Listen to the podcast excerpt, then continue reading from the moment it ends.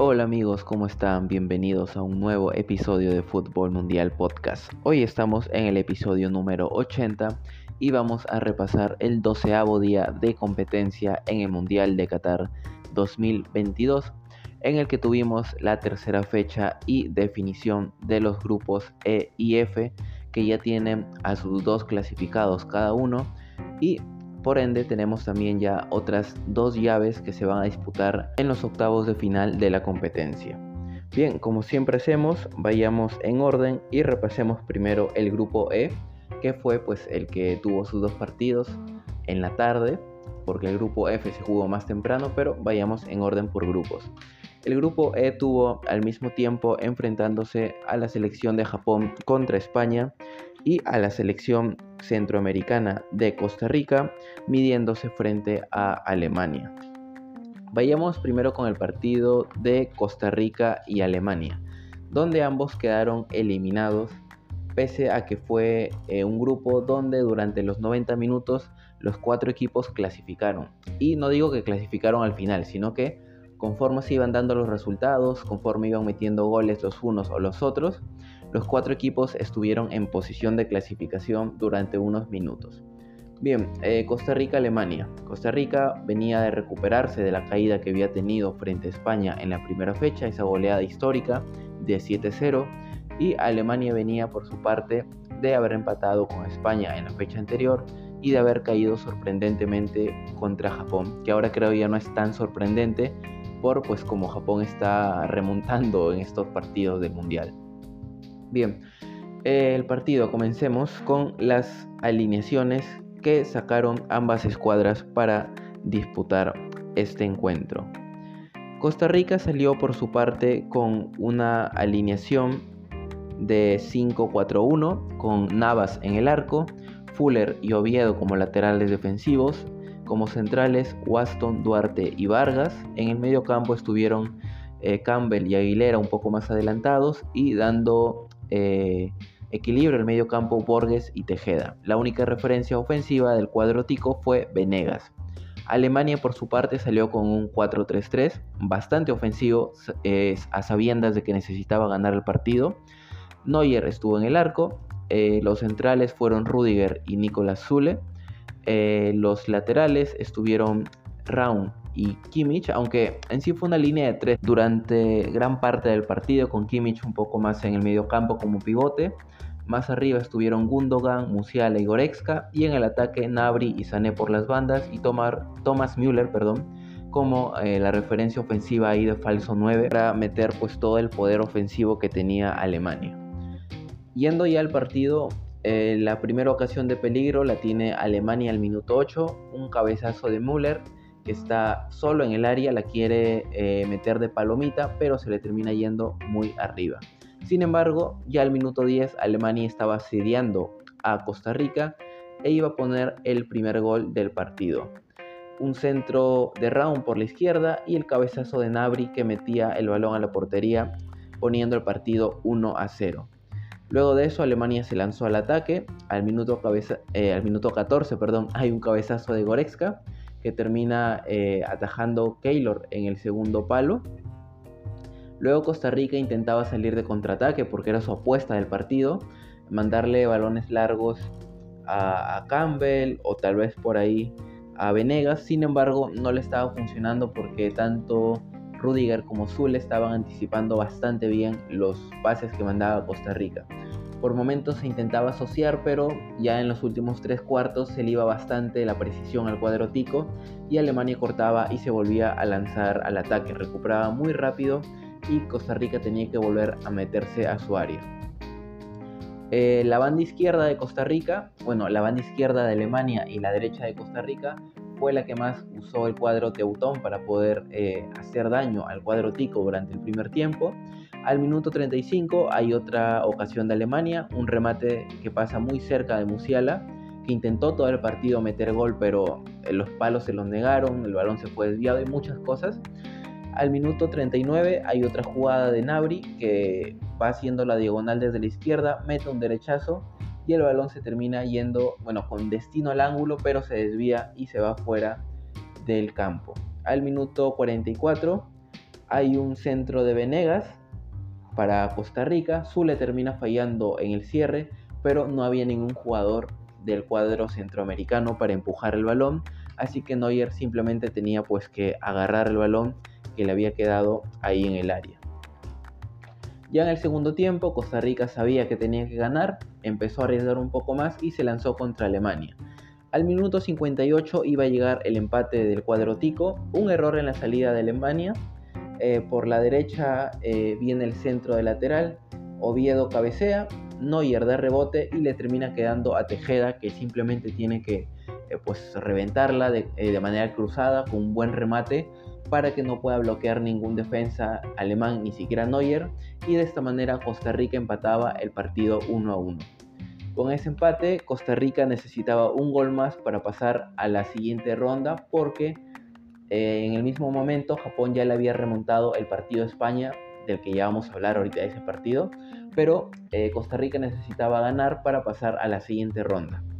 Y eso iba a ser lo que eh, iba a suceder para que Costa Rica marcara su segundo gol. Sin embargo, antes de eso, eh, Alemania se lanzó al ataque. Al minuto 61 hay una jugada de Musiala por la izquierda que remata cruzado y como les dije el zurdazo se termina estrellando contra el parante y Costa Rica se salvaba.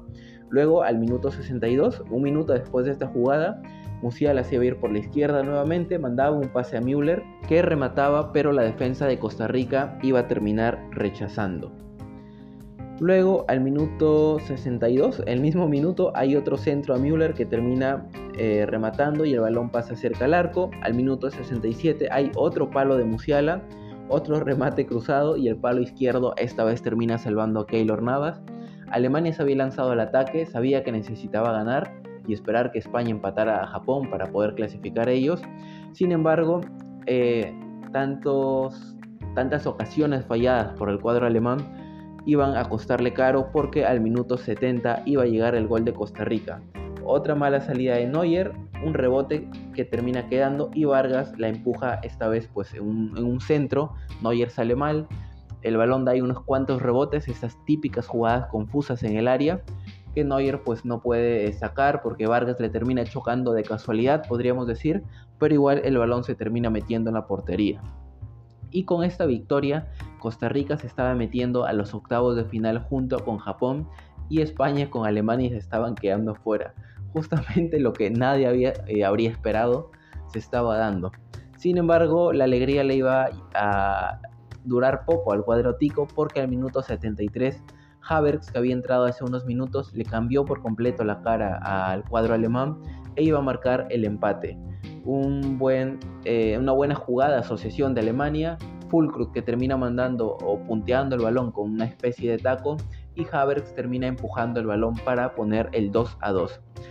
Eh, luego de eso Alemania tomó el control del partido, eh, Costa Rica intentó algunas contras también, pero no tenía claridad en sus últimos metros porque sus atacantes también estaban muy solos. Al minuto 76 hay un contraataque de Alemania que juegan Musiala, Havertz, Havertz se le deja Fulkrug que remata muy bien, pero Keylor también estuvo en este partido eh, bastante concentrado, estuvo bastante bien para evitar el tercer gol de Alemania. Sin embargo, no iba a resistir tanto el equipo costarricense, porque al minuto 85 iba a llegar el doblete de Havertz para poner nuevamente el partido con ventaja para Alemania. Un buen centro de Nabri por la derecha y el balón llegaba para Havertz que terminaba rematando para poner el encuentro 3 a 2 e iba a sentenciar el partido 4 minutos después. Al minuto 89 Fulkrug iba a poner el 4 a 2. Al comienzo le anulan el gol por offside, sin embargo la árbitro termina revisando el bar, la llaman y pues tras chequear la jugada ve que no era offside y termina eh, cobrando el gol a favor de Alemania que se llevaba el partido 4 a 2. Sin embargo, no le iba a alcanzar porque en el otro encuentro, sorprendentemente de nuevo, Japón le ganó a España. Bien, vayamos a repasar primero las alineaciones de este partido y luego resumamos el encuentro entre la selección asiática y europea. Ok, Japón salió con Gonda en el arco, línea de tres defensores con Yoshida, Taniguchi e Itakura, Un poco más adelante en el medio campo, Ito y Nagatomo por las bandas, Tanaka y Morita en el centro del campo, y en el ataque, Takefusa Kubo y Kamada por las bandas, y como delantero, Daisen Maeda, el hombre del Celtic. Por su parte, España salió con una eh, alineación que tuvo algunas rotaciones. Luis Enrique decidió meter a otros jugadores que pues no habían tenido muchos minutos o que habían sido eh, suplentes en los partidos anteriores y que habían entrado desde el banquillo. Salió con Unai Simón en el arco, que es el portero titular. Línea defensiva de 4 con eh, Pau Torres, que fue uno de los que ingresó para este partido. Rodri nuevamente como central. Aspilicueta, que también eh, entró por Carvajal, entró ahora como titular. Valde, que reemplazó a Jordi Alba desde el inicio. En el centro del campo, sí, inamovible el medio campo entre Busquets, Pedri y Gavi. Y en el ataque estuvieron Dani Olmo, que ha sido titular regular. Sin embargo, esta vez arrancaron Nico Williams y Morata, que suele ser el delantero titular, pero en este mundial no había comenzado por, pues, creo, esas molestias físicas que había presentado en la previa. Bien, eh, Japón arrancó con una idea de juego bastante clara. Cuando perdía el balón presionaba súper rápido para no, no generar espacios para asfixiar a los españoles y que no pudieran mover el balón. Sin embargo, cuando España iniciaba el juego, es decir, comenzaba desde atrás con una Simón, ahí sí Japón adoptaba su eh, defensa de 4-5-1 y por momentos 5-4-1 y esperaba al cuadro español. Sabemos que Japón es un equipo bastante físico, así que pues no le costaba tanto presionar sobre todo esos primeros minutos. Al minuto 9 iba a llegar la primera ocasión clara de peligro, un cabezazo de Morata que estaba completamente solo, sin embargo el portero terminaba atrapando. La jugada segundos después iba a ser pues invalidada por offside. Sin embargo, al minuto 11 iba a llegar el gol de España. Esta vez Álvaro Morata, otra vez, iba a poner el primer gol para el conjunto español, un buen centro de Espiricueta y Morata que llegaba para cabecear y meter el balón dentro de la portería poniendo 1 a 0 el partido a favor de España. Con esto el cuadro europeo empezó a controlar la posesión del balón, como dije, Japón intentaba, pero España se defendía muy bien con el balón. Al minuto 23 hay otra ocasión para el cuadro español, Morata le termina quedando el balón, pero define un poco apurado porque le caía encima el defensa japonés y el mano a mano pues quedaba en nada porque el remate fue demasiado suave para que el portero pudiera atraparlo. Al minuto 26 hay otro balón filtrado para Dani Olmo que se lo terminan sacando en el área. Japón se empezó a animar un poco más, sobre todo los últimos minutos. Eh, Kubo y Kamada empezaron a encarar un poco más, a pasar por las bandas, a intentar generar peligro y pues de esta manera eh, Japón daba una pequeña muestra de lo que iba a ser el segundo tiempo. Ya en la segunda mitad Japón iba a remontar el partido en menos de 10 minutos del segundo tiempo. Al minuto 48 iba a llegar el empate de Japón, lo iba a hacer Doan. Eh, una mala salida de España, hay que decirlo. Unai Simón que le manda un balón, yo creo, demasiado fuerte a Valde, que no puede controlarlo bien, la termina perdiendo contra el atacante japonés Doan, que eh, termina rematando casi desde el borde del área al palo izquierdo de Unai Simón, que si no me equivoco la llega a tocar, pero no es suficiente porque es un remate muy fuerte al ángulo que el portero español no puede controlar y de esta manera el balón se metía a la portería para poner el 1 a 1 en el partido. Cinco minutos después, al minuto 53, Japón iba a remontar el partido poniendo el 2 a 1. Esta vez iba a ser Tanaka, un balón bastante polémico porque parece que se va fuera del campo. Yo aún no lo tengo claro. Eh, en unas tomas se ve que sí está completamente fuera y en otras se ve que, que está cierta parte de la circunferencia en la línea. Así que no voy a decir mucho porque como digo no me queda claro. Va a depender la interpretación del ángulo en el que estés viendo la imagen. Pero bueno, el balón queda todavía duda si se va o no por la línea de fondo. El hecho es de que el futbolista japonés la termina, digamos, salvando entre comillas, porque no se sabe ciencia cierta. Y eh, pues termina mandando un centro que le queda a Tanaka y remata de cabeza para poner el 2 a 1. Luego de eso hay poco que resumir, porque España tomó el control del balón, Japón intentaba algunas contras por ahí, pero eh, los centrales ya tenían que jugársela, tenían que ir con todo para impedir que Japón marcara el tercero. Y España tomó total posesión del balón, sobre todo los últimos minutos. Japón estuvo agazapado en su área, entró Asensio, también eh,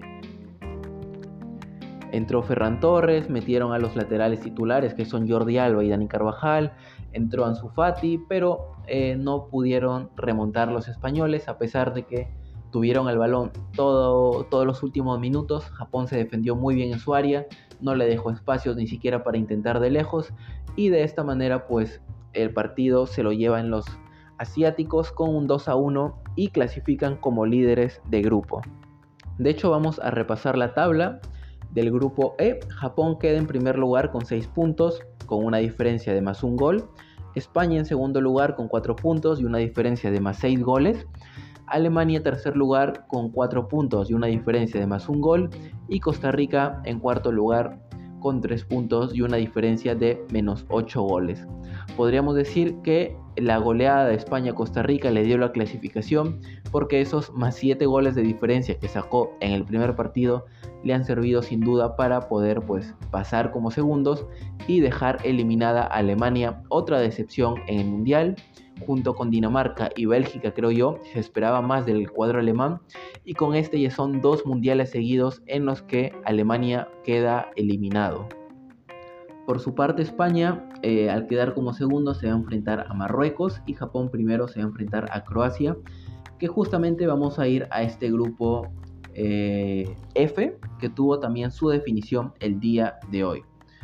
Arranquemos con el partido entre Croacia y Bélgica, mientras al mismo tiempo se jugaba el encuentro entre Canadá y Marruecos. Bien, el partido entre Croacia y Bélgica. Vayamos con las alineaciones primero. Croacia salió con un 4-3-3. Livakovic en el arco, Lobren y Guardiol, eh, para mí el mejor del partido, como centrales. Sosa y Juranovic como laterales, Brozovic como pivote en el medio campo, Modric y Kovacic un poco más adelantados ahí en el medio, y en el ataque Kramaric, Libaja y Perisic. Mientras que Bélgica salió con Courtois en el arco, línea de tres en el fondo con Castañe, Bertogen y Alderweider, en el medio campo, Carrasco, Bixel, Dendoker y Menier. Y en el ataque estuvieron Mertens, Trossard y Kevin De Bruyne. Eden Hazard no fue a la partida. Ok, ahora sí vayamos al partido.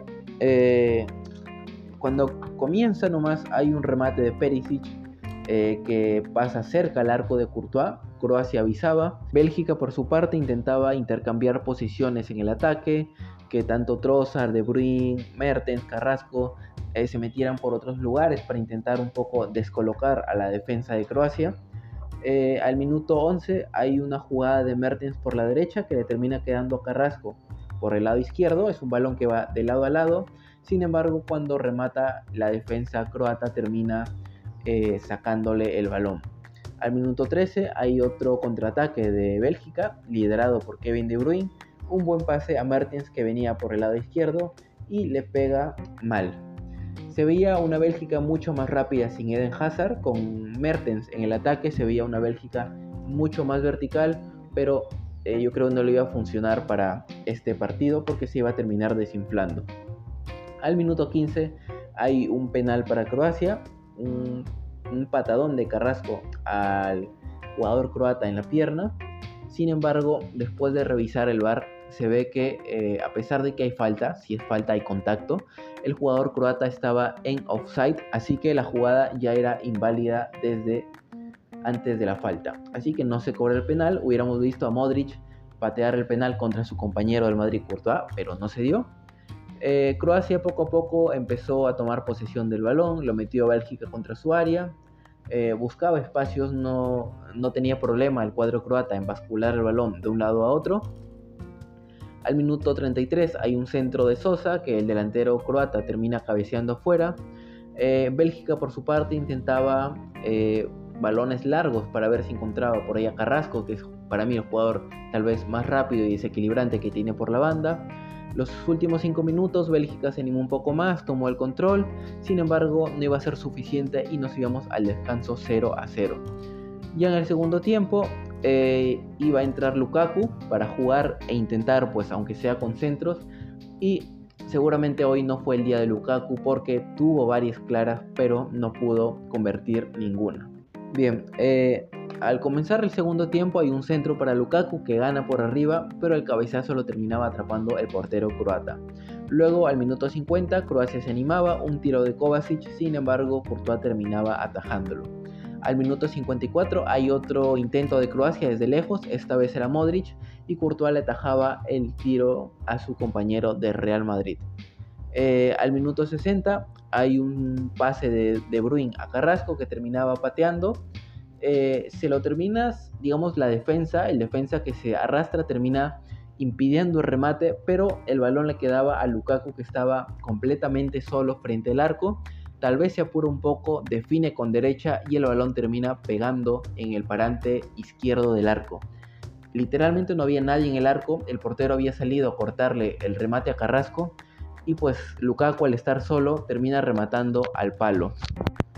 Dos minutos después, al minuto 62, iba a haber un centro de De Bruyne y un cabezazo de Lukaku que terminaba pasando por encima del arco.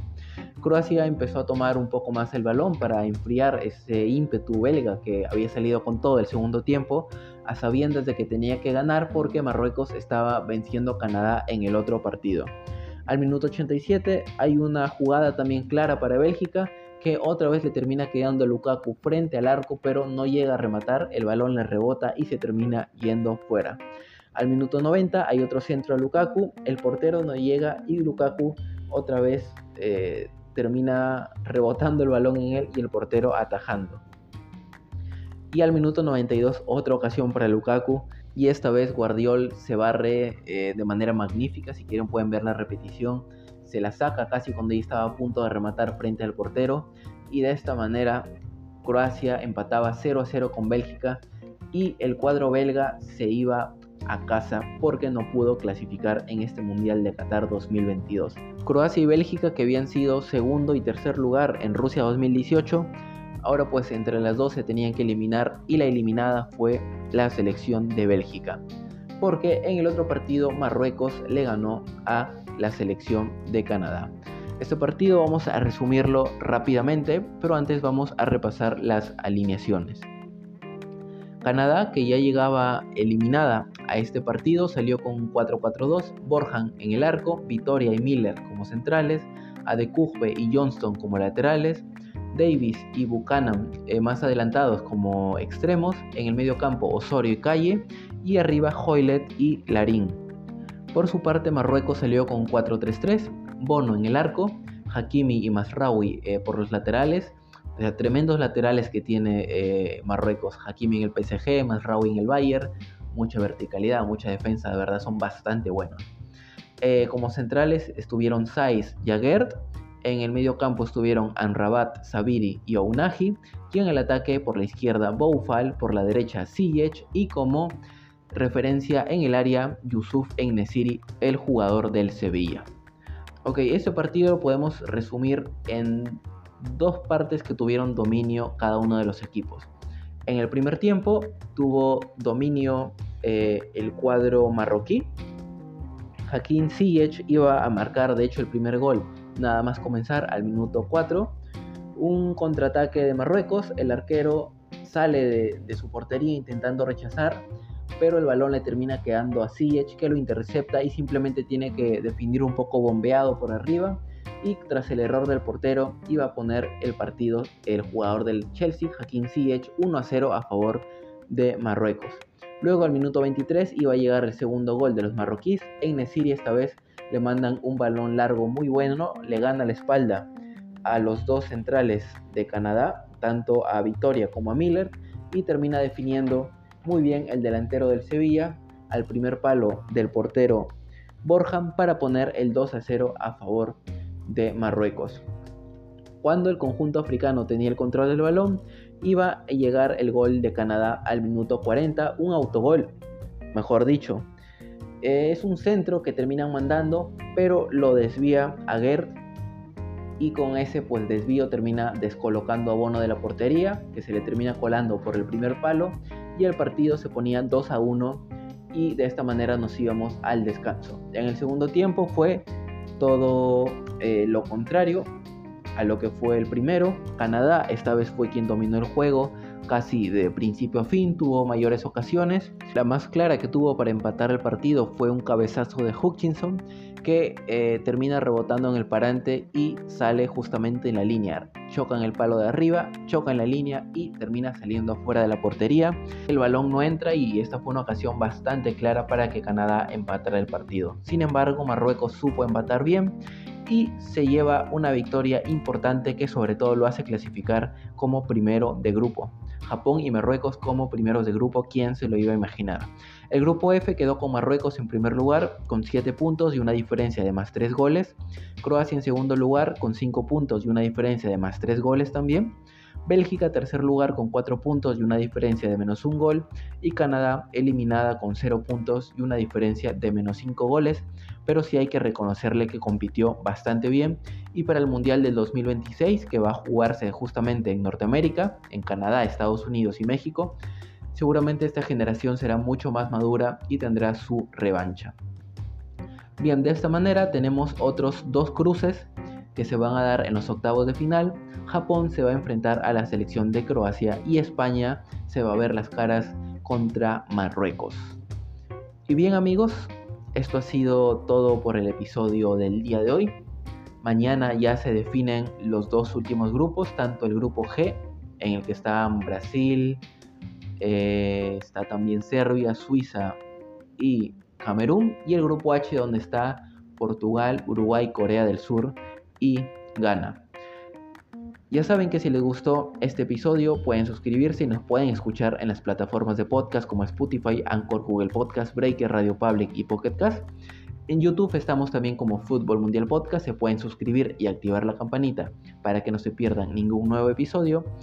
Y nos pueden seguir en las redes sociales, en TikTok estamos como Fútbol Mundial Podcast, en Facebook como Fútbol Mundial y en Instagram como Fútbol Mundial Podcast.